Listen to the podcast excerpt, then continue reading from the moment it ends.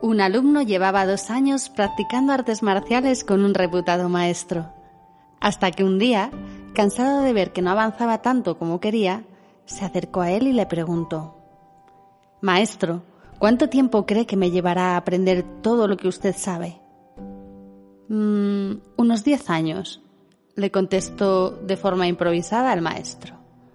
¿Diez años? exclamó.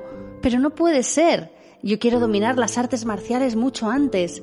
¿Y si comienzo a practicar más duro? ¿Y si en lugar de practicar seis horas al día, practico diez o doce más?